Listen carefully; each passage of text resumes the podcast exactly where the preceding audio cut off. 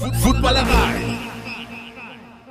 Money Downs, Money Downs, Money Downs. Woche 2 ist im Kasten. Money Downs Season 3. Also wir sind in der dritten Saison von Money Downs. Coach Schuan und Coach Max reden natürlich auch heute wieder über einige sehr interessante Plays aus der vergangenen Woche, vom vergangenen Wochenende. Und Coach Juan, was gibt es Schöneres, als sich auf die Woche drei vorzubereiten und dann nochmal taktische Analysen von uns beiden zu hören? Da gibt, gibt nichts Besseres. Also, solange das gewollt wird, machen wir das auch, oder Max? Ich meine, am Ende des Tages haben wir sowieso nichts zu tun. also, das ist, das sehe ich auch so. Äh, und vor allen Dingen ähm, vielen, vielen Dank für eure vielen, vieles positives äh, Feedback, eure Liebe, die wir da draußen bekommen haben. Wir haben gesehen, dass ihr euch sehr gefreut habt, dass Money Downs wieder am Start ist. Das ist natürlich für uns auch immer ganz toll, wenn wir diese Dinge dann auch so fortsetzen können und das bei euch gut ankommt. Äh, übrigens, es gibt jetzt endlich das Money Downs T-Shirt und den Money Downs Hoodie im Shop der Footballerei. Einfach auf shop.footballerei.de gehen und sich dort unter T-Shirts oder dem Hoodie die Money Downs Outfits sichern. Macht äh, gern ein Foto, wenn ihr die Sachen habt. Wir freuen uns total, euch darin zu sehen. Geht auf den Shop der Footballerei, holt euch die Sachen. Wir freuen uns, dass es das gibt. Und ich würde sagen, äh, wir starten auch direkt rein, weil wir haben drei richtig coole Szenen rausgesucht heute, die wir uns ein bisschen genauer angucken wollen.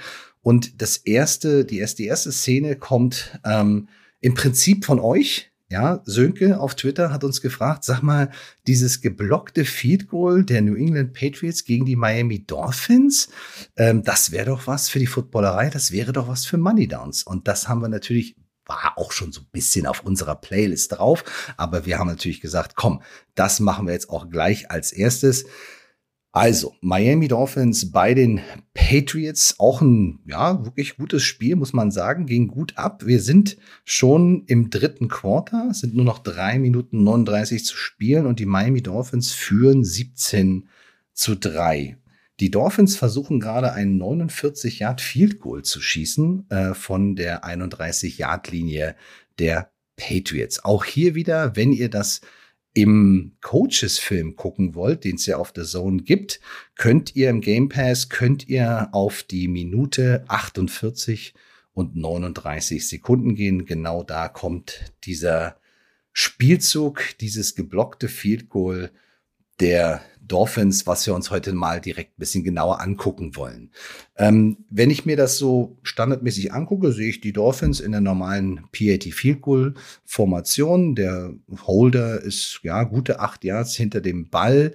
Der Kicker steht so ein bisschen versetzt dahinter, wie man es kennt. Wir haben das normale Feed Goal Alignment, auch mit den beiden Wings. Und die Patriots überladen so ein bisschen die rechte Seite. Es gibt ja diese 6-4-Regelung, dass du also nicht mehr als sechs Leute auf eine Seite vom Center stellen darfst.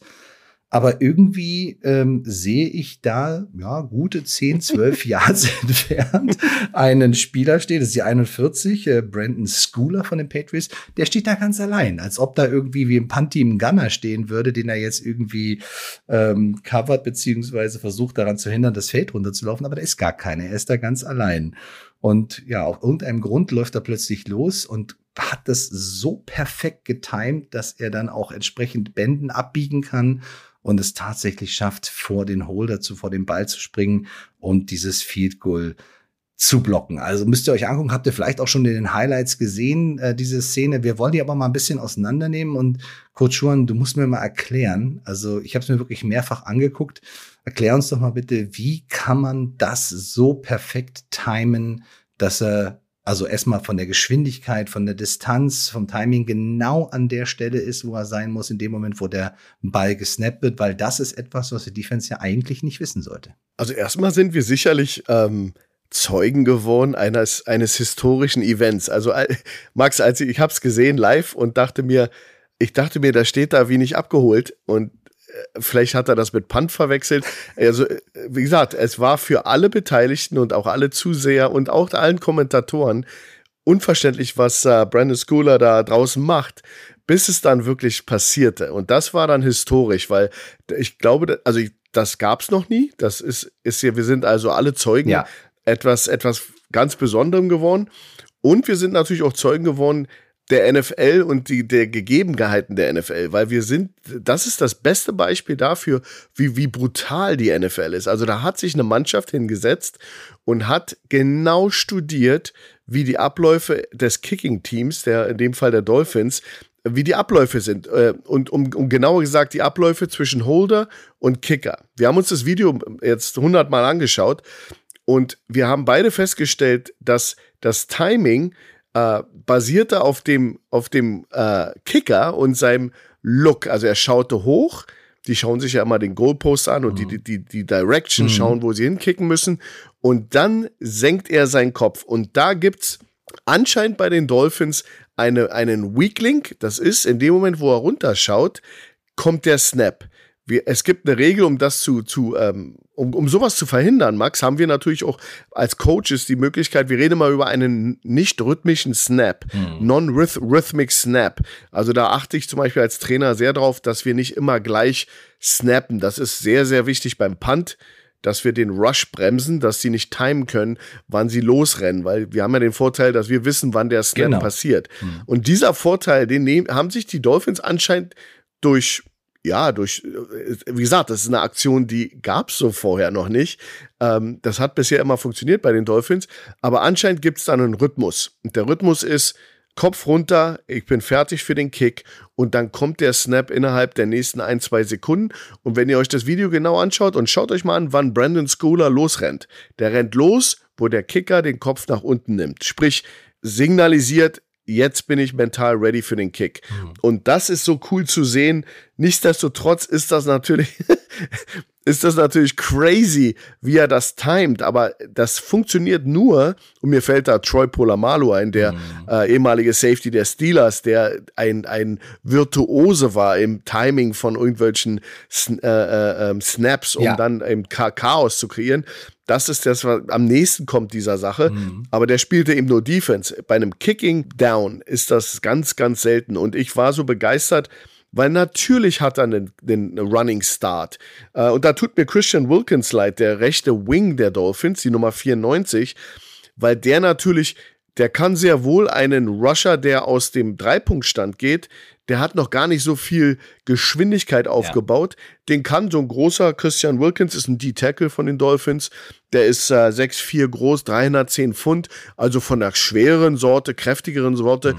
Der hat sicherlich kein Problem, wenn jemand aus dem Dreipunktstand, der ein Yard, anderthalb Yards von ihm entfernt steht, den wird er schon stoppen können. Aber da kommt jemand und rennt einen 40 Yard oder 100 Yard äh, Lauf mit vollem Lauf und äh, wenn du dir anschaust, dem Wilkerson steht ja auch nur sein, sein rechter Arm zur Verfügung, ja. um diesen Mann zu stoppen, weil der hat ja, wir haben eine Regel im, im, im, im Blocking beim Kick, du protectest oder du beschützt immer die Innenseite zuerst mhm. und du, und du, wir sagen mal zu den Wings, das ist die Position, die der Wilkins gespielt hat, den Wings sagen wir protect inside, punch outside. Ja. Also drücke nach außen mit deiner freien Hand. Das ist alles gut, wenn der Mann anderthalb Yards weg ist. Aber wenn der im vollen ja. Sprint kommt, ist das nicht zu blocken. Und das haben sich die äh, Patriots und Bill Belichick äh, zu Nutzen gemacht. Und typisch Bill Belichick hm. kommt schon wieder mit einer neuen Sache, ändert, ändert das Spiel. Ja. Ich bin gespannt, wie oft wir das jetzt sehen in, der, in, den, in den nächsten Wochen. Also, das Total. ist ja eine, ja. eine Copycat League ja. und das wird jemand machen. Aber geil gemacht. Ich bin ja vom Sessel gefallen und war total happy, dass das, dass das funktioniert hat. Ja, das ist natürlich super auch immer in der, in der NFL. Es gibt ja immer diese, diese Aktion, jemand denkt sich was aus und dann gibt es auch wieder eine Reaktion darauf. Und da bin ich sehr gespannt, wie ein Field Goal, PAT Field Goal Team darauf reagiert. Ja, du hast es angesprochen, diese, diese Abläufe, die sind natürlich auch gerade für einen Kicker enorm wichtig, ja, weil der hat immer das gleiche Prozedere. Und in der Offense hast du es ja so, dass der Quarterback diese Cadence gibt und die ist ja auch immer sehr unterschiedlich, damit auch die Defensive Line und auch blitzende Linebacker oder auch DBs eben auch genau das nicht abschätzen können oder schon mal losrennen können, ja, damit sie eben diesen Flying Start haben. Das wäre ja ein Riesenvorteil. Das heißt, sie können auf äh, den ersten Sound gehen, die können auf, eine Farbe gehen oder auf ein Hut oder auf ein zweites Hut gehen. Also diese Variationen in der Offense, der Cadence sind sehr, sehr wichtig. Ja, deswegen sieht man natürlich auch ab und zu auch einen Fehlstart in der Offensive Line, äh, dass einer sich zu früh überlegt, weil er gedacht hat, okay, jetzt geht aufs erste Hut los, aber es doch erst das zweite hat. Also du, du versuchst doch diesen Vorteil immer für dich zu haben, damit du immer diesen äh, verhindern kannst, dass jemand schon vorher äh, losrennt oder einfach nur einen Bruchteil von der Sekunde die, früher die Hand vom Boden nehmen kann. Und gerade im Kicking Game, da hat man jetzt keinen wirklichen Quarterback, sondern du hast ja eigentlich den Holder ähm, und die müssen sich das also genau angeguckt haben, was der Kicker macht. Der Longsnapper guckt ja durch seine Beine durch, deswegen darf der ja auch nicht frontal attackiert werden, weil der durch seine Beine nach hinten guckt. Und mhm. wahrscheinlich ist das Timing äh, für die Dolphins genau in dem Moment so, Kicker guckt runter, 1001, dann snap ich den Ball. Und das müssen sie schon ein paar Mal gezeigt haben, weil das werden die sich auf Film angeguckt haben. Aber dann, dann musst du ja auch noch berechnen, wie weit draußen muss ich denn stehen, weil der steht ja zwischen Nummern und Sideline. Also der ist ja wirklich 10, 12 Yards weg von dem, äh, von dem, von dem Field Goal Team. Das heißt, wo stehe ich? Wann laufe ich los, wie schnell laufe ich, damit ich genau in dem richtigen Moment nicht zu nah bin, aber auch nicht zu weit weg bin, äh, um dann, wie du gesagt hast, aus vollem Lauf, was natürlich, wenn ich einen 100 Meter Lauf mache und habe einen Flying Start, dann laufen wir beide noch unter elf Sekunden. Ja, das schaffen wir auch noch. Ähm, aber das ist, un, also es ist, es ist, ist unsportlich.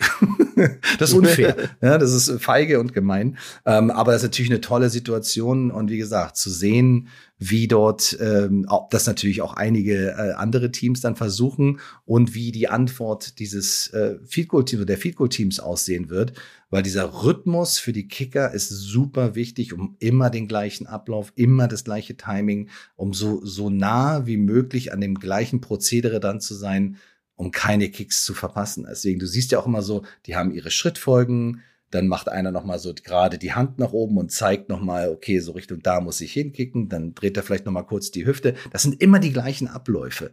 Und auch mit dem Kopf, das ist jetzt nicht irgendwie Zufall, sondern es ist genau das, worauf der Longsnapper achtet, damit man eben kein Startsignal geben muss. Und der Ball wird gesnappt, wenn der Longsnapper das sieht und alle anderen bewegen sich dann mit dem Ball. Also eine ja, krasse Situation. Und sie, krass, und sie ziehen eben auch einen Vorteil daraus, dass eben so bestimmte Abläufe im Extra-Punkt-Kick oder Field-Goal-Kick ist eben, dass du die Inside-Gaps protected. Ja. Da beziehen wir uns auf zwischen Center-Guard ist das A-Gap, zwischen Guard und äh, äh Tackle ist das B-Gap, zwischen Tackle und Tight End ist C-Gap und in dem Fall hier haben wir sogar noch ein D-Gap. Das ist das Gap zwischen dem Wing, der etwas versetzt nach hinten steht, und dem Tight End, also dem dritten Mann vom Center mhm. raus. Mhm. Und dieses D-Gap ist natürlich auch, das ist die Overload-Seite, wie du sagtest ja. am Anfang. Und dieses D-Gap ist natürlich auch bedroht. Da, da, da kommen die Patriots hart. Also sie haben nicht alle Münzen nur auf Scholar, äh, Brandon Scholars gelegt und sagt, du alleine machst es, sondern wenn äh, äh, Christian Wilkins nach außen steppen würde, um diesen mit Schwung kommenden Mann zu blocken, wäre innerhalb von ihm natürlich der nächste Mann frei. Ist inside ist wie, frei. So eine, ist, ja. ist wie so ein Reißverschluss ja. und die kamen auch kamen ja alle hart. Und es ist so schön zu sehen, wie, wie die Patriots da äh, bestimmte Mechanismen in, im, im Football ausnutzen und zu ihrem Vorteil ummünzen. Und das ist, äh, also ich war schwer begeistert. Ja. Und bin jetzt echt gespannt, wie es weitergeht. Ja, also es ist so eine, so eine für den, für den Wing, den du angesprochen hast, Christian Wilkins, ist so eine Lose-Lose-Situation. Ja, also wenn er Inside blockt, kommt der Outside durch. Wenn er den, wirklich den Outside nimmt, dann hat es, wie du gesagt hast, das D-Gap offen und dann hat noch einen kürzeren Weg sogar zum Ball. Also das mhm. geht oder so oder so geht das schief. Was aber auch ganz interessant ist, ähm, das ist jetzt auch wirklich, ein Field Goal, was von der rechten Hash geschossen wird. Das heißt, wenn du jetzt in der Mitte des Feldes bist oder du bist auf der linken Hash, dann muss sich ja auch der Abstand dieses Outside äh, Rushers und seinem Sprint, das muss ja alles perfekt getimed sein. Ne? Also die, die Zeit, die du dafür brauchst, die Zeit, die du dafür investierst, äh, um das hinzubekommen, ist sehr, sehr, sehr beeindruckend. Also sie müssten wahrscheinlich auch damit gewartet haben, okay, rechte Hash, dann stehst du vier Yards outside von den Nummern. Weißt du so, das muss als, also auf dem, mhm. auf dem Spot genau ähm, platziert sein. Da stehen viele Leute mit einer Stoppuhr im Training und versuchen dann genau denk, dieses Timing reinzukriegen, oder? Genau, das, und es gab auch noch eine tolle Anekdote, das habe ich gehört im Spiel, dass der äh, Matthew Slater, das ist ja so der, der, der Special Teams ja. Grand Grandpa in, mhm. bei den Patriots, der ist ja wie ein Coach. Mhm. Der ist schon ewig dabei, ist ein absoluter Top Special Teamer, aber auch nicht mehr. Das ist, was er ist. Und Matthew Slater, die Nummer 18, soll sowas wie ein Mentor sein für Brandon äh, Scholar. Ah, super interessant. Der, ja. Scholar ist eben seit, ist aus, von der Universität von Texas, ist vor zwei Jahren, ist in seinem zweiten Jahr jetzt, also noch ein junger Kerl. Und sie haben in der, bei der Übertragung gesagt, dass Matthew Slater, der sich wahnsinnig gefreut hat, ich wette mit dir, der hat da seine Hände mit dabei, der hat sich auch wahnsinnig gefreut, dass Matthew Slater mit dem auch arbeitet. Also ich denke mal, sowas kann auch manchmal von den Spielern mhm. kommen, dass, dass so ein Slater sagt, ey, Coach äh, B, Belichick, äh, lass uns mal das probieren. Ich mhm. habe das ausgerechnet. Mhm. Also ich würde gar nicht, gar nicht verneinen, dass das nicht so, genau, dass das von dem kommt. Wer weiß. Super cool, ja. Also das, da kann auch eine Menge. Also man fragt sich natürlich oder vielleicht steht die, besteht die Frage auch die berechtigte Frage, warum hat das nicht schon mal früher jemand gemacht? Es gehört wahnsinnig viel dazu ja, Abstand, Timing, auch in dem Snap eben noch nicht über der Line of Scrimmage zu sein, sondern dann erst zu biegen, dann erst abzubiegen, diesen Bender, diesen Winkel zu nehmen, dann auch nicht die Hand von dem Wing noch auf die Brust, auf die Zwölf zu kriegen, sondern eigentlich noch tiefer zu laufen, wo der Wing gar nicht mehr wirklich hinkommt, um dann auch noch vor den Ball zu kommen. Also da gehört sehr, sehr viel dazu. Das kann auch schief gehen. Ähm, also beim dritten oder vierten und, und weniger als fünf ist es ein sehr hohes Risiko, weil wenn du da ein Defensive Offside kriegst, weil du zu früh über die Line Scrimmage gehst, dann ist es ein First Down für die Offense. Ich glaube, mhm. hier hatten wir sogar einen vierten Versuch und zehn, also insofern ist das noch verschmerzt. Genau, war vierter und neun oder, oder vierter ja, und genau, zehn war genau. das. Mhm. Aber, aber selbst wenn der, wenn der, selbst, es ist trotzdem negativ, weil aus ja. einem 49 Jahre ja, wird dann eben da, ja, ein 44 Jahre. Richtig, ja, das sind richtig. eben so Sachen, die, die eben auch mit da reinspielen. Und das ist natürlich wieder dann prozentual äh, leichter zu kicken als eben fast ein 50 Jahre. Ähm, Absolut. Wo, wo, wo, wo die in der NFL mittlerweile bei 60 Prozent, also die sind ja, die kicken ja jetzt schon, also der, die, die Distanzen haben sich ja auch verändert in der NFL. 60 Jahre sind ja mittlerweile ähm, fast schon. Crazy, ja, ne? Also ich schieße keine 60 Yards, auch damals in, in der Prime nicht. Ich habe ein paar Mal gekickt, aber ich glaube, mehr als 35 Yards war einfach nicht drin, äh, weil er ist auch, ist auch ist eine, eine Wissenschaft für sich. Gut. Wollen wir nicht tiefer äh, reingehen, aber tolle Szene. Vielen Dank äh, an Sönke, dass er das uns nochmal ähm, präsentiert hat oder gefragt hat, ob wir das machen wollen. Finden wir super, wenn immer von euch was kommt. Das nehmen wir unheimlich gerne an und natürlich auch in unsere Money Downs Folgen mit auf. Springen wir mal in das nächste Spiel. Und zwar haben wir die New York Jets gegen die Dallas Cowboys. Bei den Dallas Cowboys und hier haben wir uns mal ein ja, defensives Play rausgesucht, was auch, als ich es gesehen habe, mich unglaublich beeindruckt hat.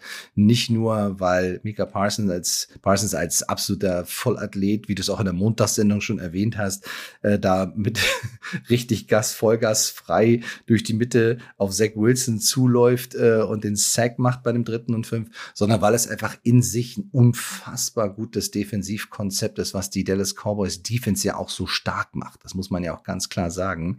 Also wir sind äh, im ersten Quarter und es sind noch acht Minuten und drei Sekunden zu spielen und es steht auch schon 7 zu 0 oder 0 zu 7 für die Dallas Cowboys. Die Jets haben den Ball an der eigenen 30-Yard-Linie und es ist, wie gesagt, ein richtig schöner, klassischer Money Down mit dem dritten Versuch und fünf Yards zu gehen. Jetzt ähm, sind die Jets ähm, mit Zach Wilson in der Shotguns. Ich sehe auch zwei Receiver rechts, ich sehe zwei Receiver links, also two by two, eigentlich relativ klassisch das Ganze. Ähm, aber du musst uns, glaube ich, mal durch das durchführen, was die Dallas Cowboys dort defensiv machen. Wenn ihr euch das im Coaches-Film angucken wollt, dann geht ihr auf die Minute 47 Sekunden. Minute 47 Sekunden. Coach Juan, bitte, deine Bitte. Ich hatte ja schon äh, im, im, letzten äh, Footballerei-Podcast über Mika Parsons gesprochen und die Stärke eben von Dallas ist, dass sie, ist, dass sie eben Wege finden, ihn in bestimmte Situationen One-on-One mit Running Back zu schaffen, zu packen etc., dass der eben nicht nur einfach von derselben Seite immer zur selben Zeit kommt, sondern seine Stärke ist eben seine Athletik, aber auch der Coaching-Staff, die machen einen tollen Job. Hier ist ein super Beispiel dafür. Also die Front ist eine sehr, ist eine etwas spezielle Front. Ich kenne die von Todd Bowles, das ist der äh, Head Coach jetzt bei Tampa Bay, der war Defense Coordinator oder ist ein Defense Coach und der nennt diese Front eine Load Front, L-O-A-D. Das ist also drei Linemänner auf der einen Seite vom Center, Defensive Linemänner und einer nur noch auf der anderen Seite. Das, das ist im, im Jargon von Todd Bowles, da kenne ich das her, eine Load Front. Also so ein und, ähm, Überladen, der, es geht um die Defensive Line, die sozusagen nicht zwei genau. und zwei vom Center ist, sondern auch hier plötzlich eine drei und eins spielt vom Center aus gesehen, ne? Genau, und einer von denen ist Mika Parsons, der ist ja so ein, wenn er dann an der Edge ist, ist er ja wie ein Defensive End oder so ein Hybrid. Aber das ist eine Load Front, also eine Seite überladen, nur noch ein echter D-End auf der anderen Seite. Und was sie machen ist, sie zeigen mit den beiden Inside-Linebackern, das ist äh, wo einer davon ist ein Safety, großer Safety. Das ist äh, Jaron Curse oder Kears, Curse, Curse ja. und äh, Slayton, äh, ähm, ähm, Leighton Van der Ash, die 55 ja, und die ja. 1, mhm. die zeigen so einen Mug, M-U-G-Look. Also die zeigen so einen Look, wo die Linebacker sich an die Line of Scrimmage ganz nah ranstellen. In diesem Fall durch diese Load-Action, wir sehen dieses Herankommen von den Middle-Linebackern, das sehen wir sehr oft über die A-Gaps. In diesem Fall aber durch die Loads ist das äh, ist das eine A-Gap ge ge also gecovert, machen sie das über die, das A- und B-Gap zur anderen Seite, weg von dieser überladenen Seite. Also hast du sozusagen eigentlich eine Gap-Out-Defense. Du hast eigentlich eine Bedrohung in jedem Gap und Gap ist immer die Lücke zwischen den äh, Offensive Line-Männern. Diese Lücken sind eben alle gefüllt und potenziell ja. können die alle kommen und Druck ausüben. Ja, und das ist natürlich jetzt für die Offensive Line unheimlich schwer zu, zu handeln. Das ist ein klassischer Fire Zone Look. Also Fire mhm. Zone heißt, du spielst Pressure vorne, zeigst auch viel äh, Druck, aber bringst nicht jeden davon, sondern du, du, du, ja, du bluffst sozusagen. Mm, und dieser, genau, und dieser Mug, Mug Look gehört dazu, also dieses Mugging der Offensive Line. Und diese beiden Linebacker stehen auf der anderen Seite. Du hast die drei anderen mit äh, inklusive Mika Parsons auf der entgegengesetzten Seite.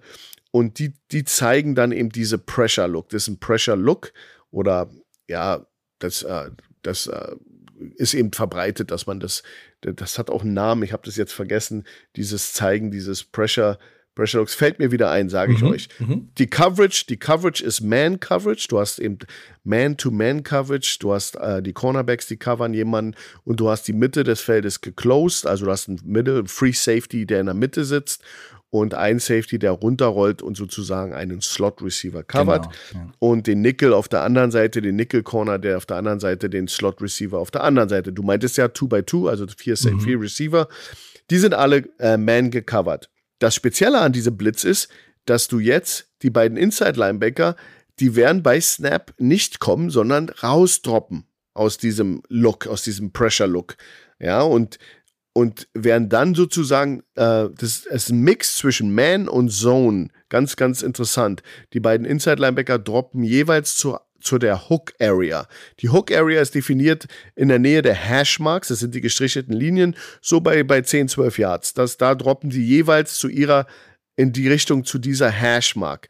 Haben aber natürlich im Auge den Running Back. Das ist noch ein potenzieller Ballfänger der rauskommen kann, macht er aus, auch in dem Fall. Also der wird nicht Man gespielt, sondern den teilen sie sich so ein bisschen auf. Ne? Genau, das ja. nennen wir Bingo the Back. Wir Bingo den, die Bingo den Running Back, aber sie spielen das mit Landdropping. Also sie, sie, äh, sie, sie, sie rennen zu einer Landmark. Landmark Dropping nennt man das. Das sind die Hooks. Wie gesagt, merkt euch, 12 Yards bei der Hashmark und der Rest ist Man. Also eine hm. ne, ne Zone, Zone-Dropping innerhalb einer Man-Sache. Also ist alles gemixt. Das macht das auch so speziell. So, und jetzt hast du aber einen, ja, die nennen den einen Ox-Stunt oder Pirate-Stunt. Du hast eben jetzt einen Stunt, wo Mika Parsons den Rush mit den drei Leuten auf der Load-Seite, auf der 3D-Line-Seite, auf der überladenen Seite, starten alle drei ab Field die beiden Inneren arbeiten das A- und B-Gap und, und penetrieren ins Backfield. Und Mika Parsons, der beste Athlet auf dem Feld, setzt nach außen an und dann bringt er sozusagen einen, einen Loop nach innen oder einen Wrap, Wraparound und bringt den nach innen und attackiert sozusagen das Opposite, Opposite A-Gap und das andere A-Gap auf der anderen Seite. Mhm. Dadurch kalkuliert haben sie eben eine Slide Protection, das werden Teams machen, die werden eben den Center und den Guard und Tackle zu der Seite, wo die Overload ist, ja. werden die höchstwahrscheinlich einen Outcall machen und sozusagen dahin sliden. Das, das, das ist sozusagen, was die triggern wollen. Mhm. Ja, und dadurch, dass Mika Parsons spät nach innen loopt, wird der Offense Tackle, der ihn ja blocken will, arbeitslos sein. Der hat nichts. Der guckt hinterher. Der, nix, Watch out. der guckt hinterher, genau. Und dann blocken drei, drei Leute blocken zwei und mhm. Mika Parsons loopt rum und wird dadurch frei. Das ja. ist die Idee. Stark. Der rechte Guard, das ist äh, Elijah Vera Tucker, kein schlechter Spieler, der wird natürlich die beiden Linebacker, die vor seiner Nase stehen, rechts und links, hm. der muss sehen, dass, dass er da jemanden pickt von. Und der rechte Tackle hat noch den End auf der anderen der Seite, Insel, genau. hm. der, der in der Wide Nine steht und telegrafiert, ich komme jetzt wie ein Derwisch um die Ecke, hm. der wird sich um den kümmern müssen. Das heißt, äh, Elijah Vera Tucker und der Running Back, die beide haben sich um die Linebacker zu kümmern. Hm. Jetzt schon sehr unangenehm, Max, weil die sind beide schon über den Gaps. Hm. Die sind also relativ nah dran. Hm. Jetzt droppen die aber raus. Die kommen nicht, sondern die droppen in ihre Hooks. Jetzt sitzt Elijah Vera Tucker da, Nummer 75 der Jets, und sucht Arbeit da dieser Druck von Mika Parsons, dieser Loop, der ist verzögert der kommt natürlich nicht sofort, mhm. sondern das ist nur Kannst ein verzögerter sehen, ne? Stunt. Mhm. Den sieht er nicht, sondern du, man sieht schön, wie er noch guckt zur linken Seite, dann sagt, ach, da kommt ja nichts, dann helfe ich mal auf der rechten Richtig, Seite. da kommt ja keiner. Und Wahnsinn. Genau, und das ist das Problem, weil dann kommt Mika Parson ungeblockt durch. Die Slide Protection erlaubt dem Center nicht oft zu kommen von dem Mann, der im A-Gap ist. Der kann den nicht übernehmen. Und schon hast du einen extrem coolen Quarterback-Sack. Zach Wilson weiß überhaupt nicht, was ihn da getroffen hat. Setz mir mal die Offense-Brille auf. Ja, also wenn ich äh, den Pre-Snap-Read mir angucke, also ich das Bild anhalte vor dem Snap, dann sehe ich im Prinzip die sechs Spieler, die du angesprochen hast, die ne, drei Defensive Linemen, die auf der Load-Seite sind, also von der Offense ausgehend auf der linken Seite, der, die weite neun auf der rechten Seite, die beiden Linebacker an der Linie und theoretisch durch den engen Receiver ist ja auch noch der Nickelback ja im Prinzip auch noch eine Gefahr, weil der ja auch sehr eng steht. Genau. Der kann ja auch noch kommen. Also vielleicht haben die Dallas Cowboys das auch vielleicht schon mal gezeigt, sodass Vera Tucker, wie du angesprochen hast, vielleicht auch so ein bisschen mit seinem rechten Auge dahin schielt, falls der noch kommt und diese beiden Linebacker rausdroppen, dann who's the most dangerous danach, ne? Soweit. Aber wenn ich es aus der offensiven Sicht angucke, sehe ich im Prinzip sechs bis sieben Spieler an der Line of Scrimmage. Den Rest, ich sehe die Cornerbacks in der Man Press, also wirklich nah dran. Ich sehe einen hohen, tiefen Safety und ich sehe den zweiten Safety so langsam runterkommen auf den Slot und äh, wie gesagt, der Nickelback steht über dem anderen Slot. In der Offense hast du ja oft ein, zwei oder sogar drei Spielzüge im Call. Also du hast vielleicht einen langen Pass drin oder einen Pass, der jetzt in der Situation entsprechend ist, dritter und fünf. Du hast auch eventuell eine Laufoption, die du auch noch killen kannst. Aber oft hast du auch noch so einen Alert Call. Und der Alert Call ist meistens so Double Slant oder Slant Flat Kombination. Und das ist ja im Prinzip auch das, was die Jets hier spielen. Sie spielen ja Slant, also die äußeren Receiver laufen 45 Grad rein, die inneren Receiver laufen mehr so Speed Out mäßig nach außen. Jetzt könnte man überlegen, ob das der feste Call gewesen ist in der Situation oder ob das tatsächlich sozusagen ein Alert Call gewesen ist, weil sie eben genau diesen Pre-Snap Read, diesen Look von den Dallas Cowboys bekommen haben. Und du hoffst natürlich dann irgendwie einen der Slants im Lauf zu treffen. Da kann ja auch ein richtiges Big Play draus passieren. Ähm, gleichzeitig könnte man sich ja auch fragen, wo ist denn der Running Back? Der hätte ja auch noch helfen können, ja, aber in dieser Half Slide, die du angesprochen hast, hat der Running Back eine Linebacker Responsibility und der Linebacker oder beide Linebacker sind ja rausgeflogen. Das genau. signalisiert genau. dem Running Back, alles klar, ich kann auch gehen. Ja, also ich habe keine weitere Aufgabe. Das heißt, der versucht auch äh, so Richtung Sticks zu kommen, wobei natürlich beide nennen wir sie jetzt mal Linebacker mit Van Der links und rechts von ihm stehen, die aber auch noch theoretisch so ein Slant wegnehmen können. Also die spielen dann die Augen vom Quarterback und egal wo der Ball dann hingeht, entweder schießen sie auf den Running Back oder sie nehmen einen der Slants und springen dem ins Gesicht. Also das ist defensiv schon unfassbar gut gemacht. Also aus der Offens offensiven Sicht, ähm, ja, einfach ein Nightmare von der Protection her, weil ähm, Vera Tucker, das ist angesprochen hat, zwei Linebacker links und rechts von ihm. Es können beide kommen dann würde er einen nehmen und wahrscheinlich den linken, weil Half Slide nach links. Und der Running Back würde den rechten nehmen. Ähm, oder nur der rechte kommt, dann kann es sein, dass er vielleicht noch die Hand drin, aber er muss reagieren. Also er, er weiß es nicht. Ne? Bei einem Defensive Lineman ist die Wahrscheinlichkeit ziemlich groß, dass er kommt, aber bei dem Linebacker weißt du es nie. Ja, das heißt, äh, ne, könnte, könnten beide kommen, könnte nur einer kommen oder eben auch beide rausfliegen. Und deswegen steht er so ein bisschen lost da, aber gefühlt hätte er natürlich auch nach links gucken können, falls da noch irgendwas kommt. Und er hat aber natürlich auch noch immer diesen Nickelback auf der rechten Seite. Und deswegen ist dieser, alleine dieser Stunt von der Defense so krass, aber auch das, was sie dahinter spielen, diese Man Und die beiden Linebacker, die, du ja gesagt hast, die Hooks gehen, gehen ja, gehen gar nicht so tief und die gehen ja wirklich auf die Stick, die gehen ja wirklich auf den First Down.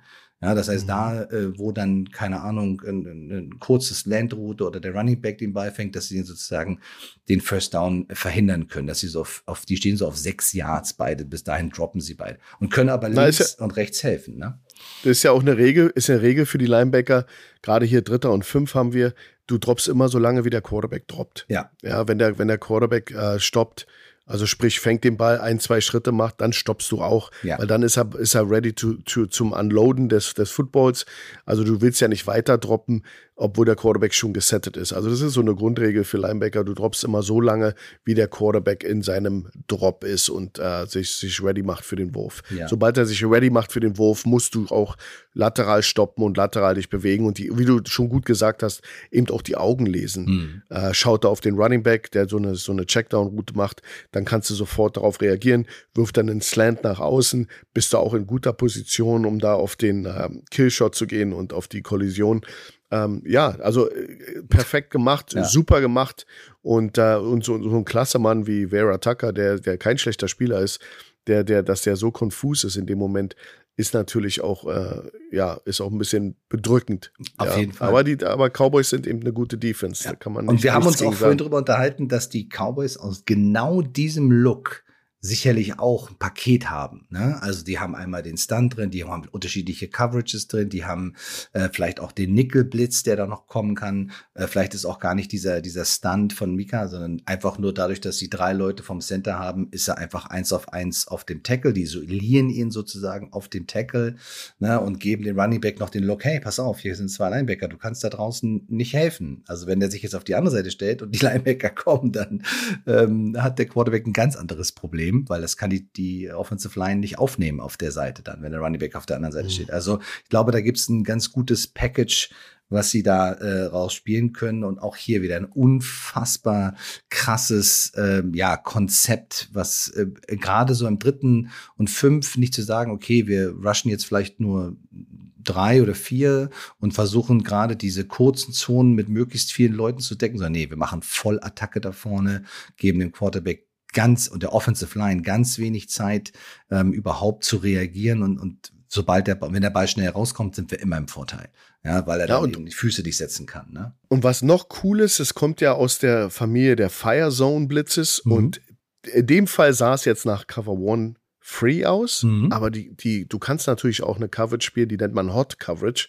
Das ist eine 33 Coverage, drei, drei underneath, drei over the top. Mhm. Und das ist dann wieder eine Zone Coverage, die, die wieder, die hat viele Lücken, mhm. aber wenn du jetzt zum Beispiel denkst, du kannst mit einem Slant einem, einem Cornerback wegrennen, ja. weil der dir, weil der hinter dir herrennt bei ja. einem Slant, und plötzlich rennt er dir nicht hinterher, sondern jumpt die Outroute und mhm. der, der, der über dem Zweier-Slot-Receiver ist, springt jetzt ja. plötzlich unter den Slant, dann hast du ganz schnell das Problem, dass du dann Interception wirst, ja. weil der, ja. weil, also das, das alle Fiese ist, weggucken, wenn sie dich in Genau. Und das mhm. Fiese ist, dass es eben auch noch, eigentlich die Familie äh, ist eben diese Hot Coverage, diese mhm. 33 Coverage, die gehört eigentlich dazu. Dallas, nach meinem Empfinden, spielt hier Man, mhm. was auch legitim ist, mache ich auch sehr viel lieber, weil diese Hot Coverage ist sehr schwer zu beizubringen. Das mhm. dauert lange, bis man die drinne hat. Aber in der NFL musst du eben auch immer noch damit rechnen, dass du Klar. zwar diesen vollen Look kriegst und diese Pressure, aber du kannst nicht davon ausgehen, dass die alle mit ihren Leuten mitrennen, sondern die übergeben die und dann wirfst du den Ball auf den Slant, wo dann der, der, der Defender da drunter, der über dem Slot steht, plötzlich dann äh, sich den Ball fischt. Also ja, ganz, ganz fies, ganz, äh, ganz schwierig für die Offense. Ja, vor allen Dingen, wir können hier wunderbar ähm, das Bild anhalten, vor und zurückspulen, uns alles in Ruhe angucken. Ja, der hätte nach links gucken müssen. Das sind Bruchteile von Sekunden, wo sie diese Entscheidung treffen müssen. Und wenn du einmal den Kopf nach rechts gedreht hast, wirst du nicht sehen, was links von dir passiert. Das ist ja immer das Problem. Ja, also da gehört unglaublich viel ähm, Training mit rein und also Wahrscheinlichkeiten. muss sagen, hey, in der Protection, wenn da der Look ist, dann kann das passieren. Es kann aber auch das passieren. Wenn das nicht passiert, dann wird das passieren. Und das alles zu processen und dann auch umzusetzen in dieser Kürze der Zeit ist natürlich unfassbar schwer. Also ich fasse mal alle ähm, äh, Fachbegriffe in einen defensiven Call zusammen, die du gerade genannt hast. Ja, ich habe sie aufgeschrieben. Also Load ja, fürs Alignment, vielleicht sogar noch ein Press Call, Mug habe ich da drin, Load, Mug, dann ein Double TE, weil beide Tackles und der End halt einen Stunt spielen, dann Cover One, Man oder auch Money, was auch immer, dann Sticks für die Linebacker, dass sie wissen, sie müssen halt sozusagen halt keine Man-Aufgabe und Bingo Back. Ähm, ist das ein defensiver Call oder sagt man einfach ja. nur äh, Big Mac dazu? Ja, alle was sie das callen. Also, das ist sicherlich Load Right, äh, Load ja. Right äh, Box oder Load Right äh, äh, Exit ja, genau. für den Stunt. Load Right Double Exit, Exit vielleicht one. sogar, genau, ja. Mhm. Oder nee, du müsst ja sagen Load Right Mug. Ja, Double Exit. Exit Double Exit, Money, Sticks, uh, Bingo. Whatever, Cover One oder Hot. Ich habe Hot Coverage auch noch erwähnt. Ja, klar. Könnte ja auch noch sein. Ja. ja. Ja, crazy. Ähm, also da habt ihr auch schon mal einen defensiven Call. Also auch die sind in der NFL ziemlich lang und äh, ja, super. Also tolle Szene, toller Stunt, steckt unglaublich viel drin. Offensiv, defensiv, Protection, äh, Passkonzept von den, von den Jets. Ähm, also im Prinzip ja gegen so ein aggressiven Look sicherlich eine gute Entscheidung, eben weil du weißt, du wirst gegen diesen Look relativ wenig Zeit haben. Das heißt, wenn du jetzt ein 10 Jahre oder 12 Jahre outläufst, die Zeit wird der Quarterback nicht haben, bis du diese Distanz erreicht hast. Ja, also da musst du schnell auf schnellere, auf Quick Passing gehen und das sind dann meistens Double Slant oder Slant Flat Kombinationen. Fanden wir super und auch, äh, glaube ich, richtig schön, dass wir das ein bisschen auseinandergenommen haben. Springen wir mal in die dritte Szene oder beziehungsweise das dritte Spiel, wo wir uns eine kleine Sequenz rausgesucht haben. Also wir sind jetzt beide nicht die, äh, sag mal, äh, größten Fans der Washington Commanders oder Denver Broncos, sind äh, starke Teams, keine Frage. Ähm, aber das Spiel war echt großartig. Das war echt ein unfassbar spannendes Spiel. Und ich liebe ja so Spiele, die so, wenn beide Teams so plus 30 Punkte machen und äh, das auch back and forth geht, also wirklich immer hin und her, hin und her, hin und her. Ähm, und wir haben ähm, jetzt uns das so die letzten drei Spielzüge des Spiels nochmal genau angeguckt. Und da steht es tatsächlich für die Washington Commanders, die bei den Denver Broncos zu Gast waren, schon 35 zu 27. Also acht Punkte brauchen die Denver Broncos im vierten Quarter. Ähm, wir haben hier einen zweiten Versuch und zehn und es sind tatsächlich auch nur noch neun Sekunden zu spielen. Also zweiter und zehn deswegen, weil eben war First Down. Russell Wilson schnell eine Linie, den Ball gespiked, neun Sekunden an der eigenen 34-Yard-Linie. Also sehr unwahrscheinlich, dass man es noch schafft, wenn man acht Punkte braucht, den Ball noch in die Endzone zu bringen. Wenn ihr euch diese Sequenz angucken wollt, müsstet ihr im Coaches-Film auf eine Stunde 22 Minuten und 48 Sekunden gehen. Eine Stunde 22, 48 im Coaches-Film. Da könnt ihr das von der Sideline und danach nochmal aus der Endzone mit allen 22 Spielern angucken auf diesem zweiten und zehn ähm, wirft Russ Wilson, muss ich sagen, einen sehr, sehr schönen Pass auf äh, Cortland Sutton mit der Nummer 14. Ja, über so 16 Yards, sehr gut zur Sideline. Man musste noch mal genau hingucken, ob Sutton da wirklich beide Füße in Bounce gekriegt hat, aber es sah so aus, als ob der große Zehennagel gerade noch so drin war. ähm, somit hatten sie dann einen neuen First Down an der 50-Yard-Linie mit drei Sekunden auf der Uhr. So, jetzt bist du der Defense Coordinator, Coach Juan der Washington Commanders. Ähm, es sind noch drei Sekunden zu spielen. Du liegst mit acht Punkten vorn was wird die gegnerische Offense wohl machen? Äh, höchstwahrscheinlich versuchen, den Ball in die Endzone zu werfen. Vielleicht gibt es auch noch so ein Razzle-Dazzle, kann ja auch sein, aber im Prinzip musst du wirklich den sogenannten Hail Mary Pass verteidigen. Die Broncos stellen sich aber nicht typisch für ein Hail Mary auf, sondern in so einer Tight oder auch Snug Formation, wie man es nennt, 2 by 2 und schicken eigentlich alle vier Receiver mehr oder weniger so keilförmig in die Mitte des Feldes, so Richtung Goal-Line und einen, ähm, ich glaube, es war sogar Judy, der so ein bisschen tiefer ans hintere Ende der Endzone gegangen ist. Russell Wilson kriegt den Snap, äh, rennt hinten ein bisschen rum und schmeißt den Ball von der eigenen 40, da, da wirft er den Ball, äh, also zehn Yards hinter der eigentlichen, dem eigentlichen Snap bis an die vier oder fünf Yards. Also der Ball ist 55, 56 Yards in der Luft. Und irgendwie schaffen es, nachdem der Ball durch viele Hände durchgegangen ist, äh, schafft es Brandon Johnson, äh, mit der 89 tatsächlich noch mit ja, auslaufender Uhr einen Touchdown zu machen. Was hat Washington da in dieser Hail Mary-Situation gemacht, versucht und warum oder was ist da extrem schief gelaufen? Also ich, wenn du mich dann jetzt in der Sequenz an der Seitenlinie gesehen hättest, ich hätte mich vorher schon wahnsinnig aufgeregt, weil du kannst diesen 16 Yard oder wie weit der war von Sutton Pass zur Sideline nicht erlauben. Natürlich gehen die zur Sideline, weil sie natürlich Zeit konservieren wollen und und da war der Abwehrspieler einfach auch ja, in, in einer falschen Position. Also da gibt es ja. so eine Picket Fence Defense. Du protectest die Sideline und wenn du den in, innerhalb des Feldes tackles, dann läuft die Zeit aus. Da waren, wie du, wie du schon sagtest, neun Sekunden noch zu spielen. Egal, ist passiert. Ich hätte sicherlich einen hochroten Kopf. Meine Ader wäre, am Hals. Du bist doch so ein ruhiger da. Mensch. Ich verstehe das gar nicht. Ja, da, das sind so die Sachen, die ich nicht verstehe. Und dann würde ich natürlich meine Prevent Defense aufs Feld schicken. Das gibt natürlich zu dem äh, ein Äquivalent zum Hail Mary Offensive Play. Gibt es natürlich auch etwas, was die Defense machen kann. Mhm. Erstmal packst du einen Haufen Passabwehrspieler rein. Das hat auch, äh, haben die Commanders auch gemacht. Die waren mit sechs Defensive Backs, also Dime hm. Person, Personnel auf dem Feld und haben dann aber für mich einfach einen Spielzug zu spät, haben sie dann diese, dieses Picket Fans oder was auch immer, wie man es nennen will, dann haben sie zwei Safeties tief gehabt äh, gegen diese Snug-Aufstellung, also diese kompresste Aufstellung.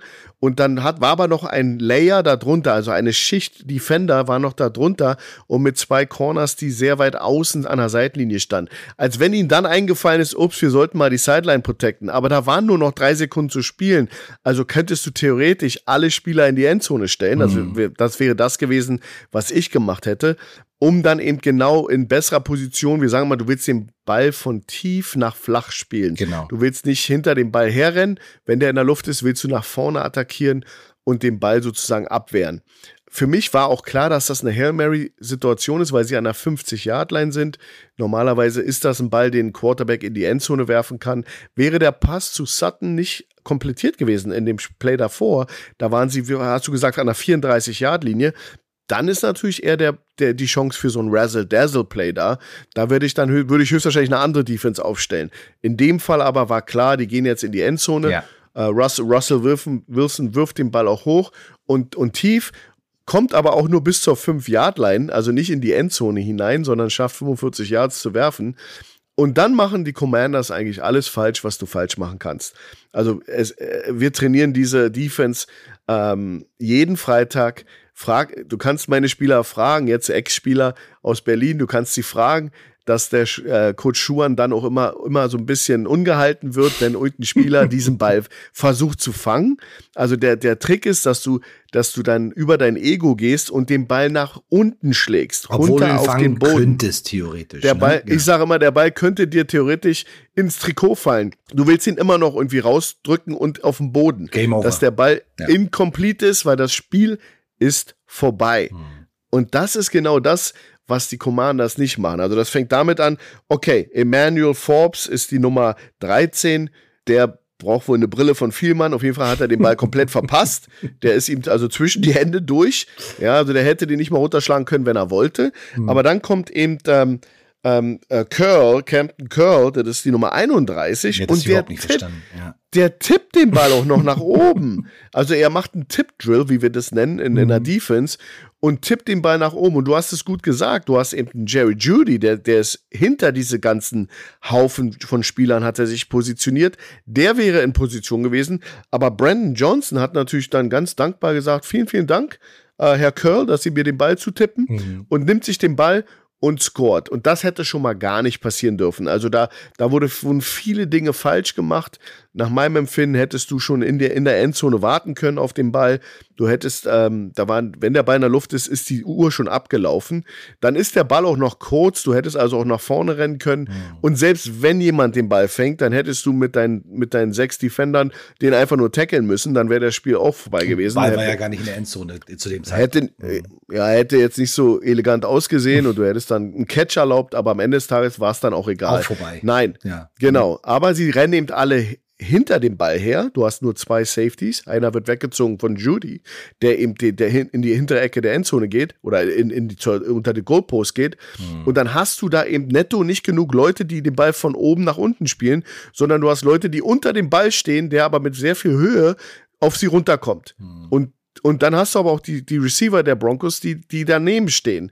Und du hast keine strategisch bessere Position das ist ja der Trick dabei, dass du als in einer Hail Mary Defense die Receiver laufen zu dir. Du bewegst dich auch erst Richtung Ball, wenn der Ball in der Luft ist. Das heißt, du hast alle Vorteile in deiner, auf deiner Seite. Du schaust auf den Ball, der Ball kommt zu dir, die Receiver müssen sich umdrehen, um den Ball zu finden. Also sie haben sich aller diese, all diese Vorteile genommen, indem sie eben diese komische, was auch immer sie erwartet haben, vielleicht haben sie erwartet, nochmal einen kurzen Pass zur Sideline, Wäre wär schick gewesen, aber, aber wäre natürlich das nicht bei drei Sekunden. Das, also. bei drei Sekunden. Also mhm. das wirkte unorganisiert, das wirkte vom Personal war es gut, mhm. aber was sie dann gemacht haben, war schon erschreckend schlecht. Ja. Also ich glaube, dass das machen manche Teams in Europa besser. Definitiv, vor allem auch überhaupt äh, mit neun Sekunden auf der Uhr insgesamt müssten das ja dann 66 Yards gewesen sein. Das darfst du einfach nicht zulassen. Ne? Also das darf nicht passieren. Äh, ich habe mich auch ein bisschen gewundert, also bei drei Sekunden auf der Uhr, wie du ja schon gesagt hast, ist es eigentlich die Wahrscheinlichkeit liegt bei nahezu 100 Prozent, dass der Ball in die Endzone fliegt. Ähm, muss man da noch vier Rusher haben? Ähm, geht man da nicht vielleicht mit drei Rushern und holt irgendwie so ein, was kommt denn, Nickel, Dime, was kommt dann, Quarter, äh, Personal, vielleicht ja, sogar, ne? 7 DBs. Ähm, ja, du hast auch den Linebacker, einer der Linebacker, war, da war noch ein Linebacker auf dem Feld. Forward. Der war, äh, der, genau, der war, der war, der war assigned zu dem Running Back. Du siehst auch schön, wie er dann wenn der als der Running Back dann blockt um Zeit, das, der spielte so eine Green Dog Technik. Mhm. Das ist, äh, das heißt, er schaut, ob der Running Back rausgeht auf eine Passroute. Wenn nicht, addet er on. Er ist mhm. also ein, ein extra Rusher. Aber in drei Sekunden, selbst wenn der Running Back rausrennt, und den Ball fängt, ist das Spiel vorbei. Ja, also, also du brauchst den gar nicht im mhm. Endeffekt. Äh, und ob Russell Wilson selber losrennt, ganz ehrlich, das sind immer noch die Hälfte des Feldes. Ja, lass ihn. Ähm, lass ihn, lass ja, ihn. Genau. Ja, wir machen den Tackle, ja. dann ist das Spiel garantiert vorbei. Viele komische Sachen. Nichtsdestotrotz sind wir in der Situation, dass sechs Punkte gefallen sind und es steht 35 zu 33. Das heißt, die Denver Broncos brauchen auf jeden Fall eine Two-Point Conversion. Und auch die wollen sie spielen und die äh, zeigt auch Russell Wilson sofort an. Zwei Finger für zwei Punkte, ähm, um natürlich selbst wenn die Uhr ausgelaufen ist, wird auf jeden Fall dieser Try noch gespielt. Ob es jetzt ein Kick ist oder eine Two-Point-Conversion, ist dabei egal. Da wird auch die Zeit ja nicht genommen. Das heißt, ähm, sie stellen sich auch wieder in der Shotgun auf. Russell Wilson hat einen Running Back neben sich und auch wieder eine Two-by-Two-Formation mit außen auf der linken Seite haben wir wieder Cortland Sutton und auf der rechten Seite Jerry Judy. Und sie spielen ein Mash-Konzept, was ja an sich ein sehr, sehr guter Man-Beater ist, auch in so einer Situation oft zum Erfolg führt, weil Defenses häufig in einer Man-Situationen sich hier befinden, aber auch Druck aufbauen. Das heißt, der Ball muss auch relativ schnell raus. Ähm, aber natürlich schnelle Crossing-Routen, die auch aneinander vorbeilaufen, sorgen natürlich auch für sogenannte Natural Picks. Das heißt, der Spieler, der versucht hinterherzulaufen, muss auch durch eine ganze Menge Traffic durch, manchmal auch durch seine eigenen Leute durch, weil sie einfach so, die Receiver so eng aneinander vorbeilaufen. Das heißt, ein kurzes Ausweichen reicht manchmal schon, dass der Receiver dann so ein halben Schritt oder vielleicht sogar ein Yard Vorsprung hat, was gerade bei diesen Routen, die die Formation crossen, sehr, sehr hilfreich sein kann. Da wiederum haben wir uns auch sehr oft dieses äh, Play angeguckt, weil gerade äh, Sutton und Judy halt eben dieses Mesh-Konzept hauptsächlich laufen. Haben wir aber was entdeckt schon, was uns dann wiederum von der Commanders Defense richtig gut gefallen hat. Genau, du hast nicht diese klassische äh, Cat Coverage, du hast die Katze, ich habe die Katze, sondern du hast so eine so ein Call dazwischen, besonders gegen Jerry Judy, da seht ihr das sehr schön, das ist auf der rechten Seite mhm. von der äh, von der Offense-Formation. Da gibt es so eine Art, wir nennen das einen Banjo-Call, also ein Banjo-Call be beinhaltet, wenn der Defender nach innen, äh, wenn der Wide Receiver nach innen geht, übernimmt der Safety den Mann. Würde Jerry Judy nach außen gehen, in die Flat, in die kurze Flat oder in die tiefe Flat, äh, tiefe Corner, würde dann der Cornerback ihn nehmen. Das ist eine Verteilung, Aufgabenverteilung, um zu vermeiden, dass jemand von der anderen Seite des Feldes mit einem echt schnellen Receiver probieren, äh, probiert mitzurennen. Hm. Ja, und du hast gesagt, das Pick-Element oder Rub, das nennt man auch mhm. Rub, mhm. wenn die, die rubben sozusagen, die, die, die reiben die Leute ab äh, genau. von, durch diese Passroute. Wir würden das auch bei uns zum Beispiel, wir würden das Mercedes nennen, nicht Mesh. Mesh ist ein bisschen tiefer, mhm. aber dieser, das Konzept ist dasselbe, dass du eben diese Crossing Routes hast und ähm, da sieht man sehr schön, wie Judy nach innen ab loslegt, volle Kanone, aber nicht der Corner mitrennt, sondern der Safety, der ein bisschen weiter innen steht. Die haben sozusagen so eine Art Bracket. Coverage, Inside, Outside und ein Banjo-Call, garantiert. Der Safety rennt mit Judy mit, kann auch ganz gut mithalten und der Cornerback wird jetzt frei. Der rennt ja nicht mit, der sitzt außen, ist der äußerste Mann und dessen Aufgabe bei Banjo ist jetzt, den Crosser von der anderen Seite zu finden. Mhm. Weil es ist ja keiner mehr da auf seiner Seite, der jetzt in in die äußere Flat geht. Würde jetzt ein später von seiner Seite, der, das wäre in dem Fall Adam Troutman Nummer 82, wäre der sofort in die Flat gerannt, wäre, hätte er sicherlich sich fallen lassen oder mhm. wir nennen das, er hätte sich sinken lassen und hätte den sicherlich abgecovert. Aber Troutman blockt erstmal, bevor er über rauskommt. Also für ihn ist klar, Judy quer übers Feld. Irgendwas kommt mein, zurück.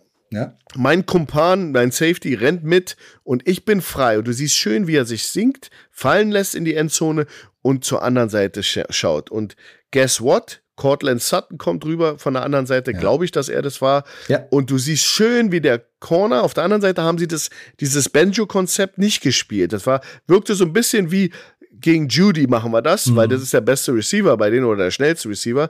Und dann siehst du aber schön, wie er den, oder er spielt einen späten Banjo, der Corner. Der mhm. lässt, der mhm. rennt mit, mit Cortland Sutton mit, sieht aber auf der anderen Seite, den Cornerback, der ja frei ist, nichts zu tun hat, wie den. der schon, schon wartet mhm. und übergibt den. Ja. Und bleibt dann sozusagen unterm GoPost stehen, um eine weitere Hilfe für den nächsten Crosser zu sein. Ja. Sehr gut ausgeführt, hat, ja. hat, sah super aus. Und vor allem das, das Unmoralische dabei ist ja, dass ja der Quarterback, der in der, in der Shotgun steht, also mal die Sicht, er hat ja so eine Kegelsicht, ne? Er sieht ja nicht die gesamte Breite, so wie wir das werden, sondern er hat ja so, ne, sein Face Mask, seine Öffnung und guckt so in dem Kegel. Der sieht tatsächlich Sutton komplett frei in der Endzone. In dem Moment, wo die Übergabe stattfindet. Dann holt er aus und ich denke mal, in dem Moment, wo er den Ball loswirft, kommt so ein Oh shit. Weil dann kommt nämlich der, der Quarterback auf der anderen Seite und übernimmt ihn und schlägt den Ball tatsächlich auch runter und das Spiel ist vorbei. Also, das mhm. ist unglaublich schwer, das auch zu lesen. Natürlich könnte man jetzt sagen, ja, aber Judy, der wird dann von einem Safety übernommen und hat eigentlich auch einen guten, guten Vorsprung von so einem, einer Schrittlänge. Ähm, aber wie gesagt, der Quarterback, äh, wenn man hinter der Offensive Line steht, man hat eben auch nur ein limitiertes Sichtfeld. Also man wird nicht von Sideline zu Sideline gucken können. Also wenn ich mich nach rechts drehe, wir reden ja auch von der Blindside, die ist halt einfach nicht sichtbar.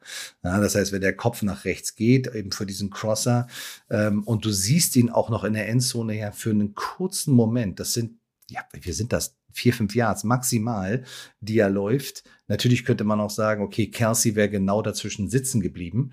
Ähm, mhm. Aber du siehst ja nicht, was hinter dir passiert. Ne? Also das sind alle so eine, so eine, so eine Sachen, die äh, da und dann natürlich wirft dann Russell den Ball dahin und äh, ist sich sicher, okay, die zwei Punkte haben wir easy. Aber das war wirklich extrem gut gespielt von der Commanders Defense. Vielleicht ist das auch der Unterschied zwischen einem Russell Wilson und einem Patrick Mahomes. Mhm. Also Judy ist theoretisch nach NFL-Maßstäben ist der frei. Mhm. Ist spät, der poppt spät raus aus der ja. aus dem ganzen Mischmasch da in der Mitte. Aber theoretisch ist das eben vielleicht auch der Unterschied, dass mhm. Mahomes eben sowas. Den Ball nicht geworfen hätte. genau, der, der, der spürt da das, mhm. der dann sagt, okay, wenn so viele auf der rechten Seite sind und einer anscheinend hängen geblieben ist, dann muss ja links was frei sein. Genau. Und in einem Bruchteil der Sekunde mit einem Sidearm, der macht ja auch so, so sehr unorthodoxe Würfe, der Mahomes. Ja. Ich will nicht sagen, dass das perfekt ist, aber ich glaube, für das Konzept, was da gespielt wurde, mhm. dieses Mash mhm. oder Mercedes-Konzept, ist das die beste Antwort ich bin selber Defense Coach, das ist unheimlich. Wenn du da im Man Coverage, klare Man Coverage ne? bist, ja, verlierst du. Ne? Verlierst du. Hm. Die Leute rennen ineinander und die Leute sind komplett frei. Also die, die Commanders, muss man ganz ehrlich sagen, haben da einen tollen Job gemacht. Und du darfst nicht ver vergessen, da kommt natürlich auch äh, Heat auf, auf Russell Wilson. Der muss Richtig. den blöden Ball loswerden, hm. ähm, weil er kann nicht ewig da hinten äh, mit dem Ball rumrennen. Obwohl Mahomes würde sich vielleicht ein, zwei Sekunden noch kaufen. Mm, um dann und dann wäre dann Judy frei. Genau. Da geht auch so links, das, das, das B-Gap geht so ein bisschen bisschen auf. Das heißt, das wäre so eine Mahomes Alley gewesen und dann hätte er den Ball schön auf Judy dumpen können. Aber mhm. das ist alles wenn und hätte und vielleicht und vielleicht hätte er es besser gemacht. Ähm, wie gesagt, also das Einzige, was man Russell in dem Fall wirklich ankreiden kann, ist, dass er diesen wartenden, lauernden Cornerback auf der rechten Seite eben nicht im peripheren Sehen, äh, also mit wahrgenommen hat. Ja, und dadurch einfach gesagt, okay, alles klar, das ist ein easy Pitch and Catch. Und dann, wie gesagt, mit dem Moment, wo der Ball unterwegs ist, beginnt ja auch erst die Übernahme. Das ist ja auch das Gemeine daran. Äh, in dem Moment, wo er wirft, ist er ja frei, aber er legt ihn natürlich in den Lauf. Ähm, aber die Frage ist halt auch, äh, wie weit, wie gut bist du da, wenn so eine Defense das spielt? Äh, und das ist, glaube ich, auch eine Stärke, weil wir jetzt auch schon von den Chiefs gesprochen haben, auch von Kelsey. Das ist eine so eine typische Kelsey-Situation. Wenn der das sieht, bleibt er zwischen diesen beiden Verteidigern stehen. Der rennt nicht weiter. Ja, das ist die und, einzige Antwort, die du geben genau. kannst. Genau. und dann die, kannst du den Ball da reindrillen und das machen sie halt hier eben mit Sutton und Wilson nicht. Mhm. Ja. Genau, und ich glaube, das sind auch die Stärke so, so einer Mannschaft wie, ja. die, wie die Chiefs. Ja. Äh, Kelsey setzt sich hin und so ein, so ein hart gedrillter Ball, du willst in die Endzone so, sowieso die Bälle immer flach werfen, äh, würde Mahomes flach auf, auf Hüfthöhe, mm. wenn nicht mhm. flacher noch. Mm. Und Kelsey würde einfach nur den Cradle fangen und ja. sich fallen lassen. Genau. Und dann, dann, dann ist auch egal, ob ihm jemand hinterher rennt oder nicht. genau, aber, genau. aber genau das ist vielleicht der Unterschied. Ja. Vielleicht ist das genau der Unterschied. Ja. Ähm, du hast von, von Leverage gesprochen. Das finde ich auch super interessant, weil der Cornerback, weil die stehen ja auch hier in der Two-Point-Conversion sehr eng, sehr tight, das Snug-Formation. Äh, der Cornerback ist outside. Das heißt, wenn der Receiver nach außen läuft, hat er schon eine gute Leverage, weil er eben outside ist, kann ihn dann auch übernehmen. Wenn er nach innen läuft, hat er ja eine schlechte Leverage, aber er muss ihn dann auch ja nur übergeben an den nächsten genau. der Safety. Also dieses Konzept ist schon sehr, sehr interessant, äh, wenn man sozusagen sagt, okay, ich bin in einer super Position und egal was passiert, die Receiver laufen schon mal, in meine, in meine Leverage rein. Ich habe da schon einen großen Vorteil. Also das hat uns, wie gesagt, bei der Two-Point-Conversion sehr gut gefallen. Ähm, und aber es hätte eigentlich ich, nie dazu kommen dürfen. Nie, äh, es hätte nie dazu kommen dürfen. Und, und nochmal, dieses Konzept da einer Goal-Line ist vielleicht auch ein bisschen geborgt. Ich erinnere mich an eine Sache, die wir letztes, letztes, letzte Saison besprochen haben. Das war diese Cone-Technik. Das ist genauso sowas, äh, wo der Safety sozusagen alle Inside Breaking mhm. Routes nimmt mhm. und der Cornerback sozusagen sich dann fallen lässt. Und das ist eine Sache, ich kenne das zum Beispiel die Art, wie die spielen, von aus einer, aus einer Defense im Feld, wo mhm. du das im Feld machst, mhm. gegen einen Single Receiver, der zum Beispiel sehr, sehr schnell ist oder sehr So kannst du Speed äh, neutralisieren. Killt. Ja. Genau, wenn da mhm. jetzt ein Tyreek Hill übers Feld rennt von, von der anderen Seite mhm. als Single Receiver, wird der Corner nie hinterherkommen. Aber hast du einen Safety mit Inside Leverage, also mit innerem, mit einem weit nach innen verzogenen Verhältnis zum Receiver, mhm. kann der natürlich viel einfacher den covern. Mhm. Das nennt man Cone-Technik. Und ähm, ja, sowas, sowas, daran erinnerte mich das. Mhm. Super. Ich glaube, wir haben lange gesprochen. Wir haben sehr ausführlich über die Themen. Es waren einfach auch drei extrem gute Sequenzen, Szenen, ähm, die sich absolut gelohnt haben, sich nochmal genauer anzugucken, nochmal tiefer reinzugehen. Äh, war wieder super interessant. Also mir macht ja auch die Vorbereitung immer so wahnsinnig viel Spaß, wenn wir uns alles angucken. Was machen die denn da? Was ist denn das? und dann sortieren wir das. Wie gesagt, wir können das alles schön immer anhalten und zurückspulen und ah, jetzt okay, alles klar, jetzt sehen wir das, okay. Das ist ja Wahnsinn, äh, in welcher Geschwindigkeit diese NFL gespielt wird wird und was alles da drin steckt. Umso schöner ist es, wenn wir die ganzen Informationen, die Sachen, die wir gelernt haben, euch da draußen natürlich ein bisschen näher bringen können und ihr bisschen tiefer taktisch in diese absolut faszinierende Sportart eintauchen könnt. Schickt uns weiterhin eure Fragen, eure Szenen, eure Situationen, Sachen, die ihr gerne wissen wollt, äh, egal ob auf Twitter oder X oder wie auch immer das heißt, äh, mit Instagram, allem was dazu ist, könnt ihr uns immer erreichen oder direkt an die Footballerei, die leiten uns auch immer alles weiter. Äh, wir freuen uns über euer Feedback, wir freuen uns über eure Liebe und wir werden auf jeden Fall dieses Jahr noch ein paar coole Sachen machen. Das wird immer spannender. Wir wollen nichts teasern, dürfen nichts teasern, aber wenn das kommt, dann könnt ihr euch auf eine, ein nächstes Chapter von Money Downs freuen. Coach hat mir super viel Spaß gemacht. Danke für deine Insights und denkt immer daran, heute ist nicht alle Tage. Wir kommen wieder. Keine Frage. Macht's gut. Bis nächste Woche. Tschüss.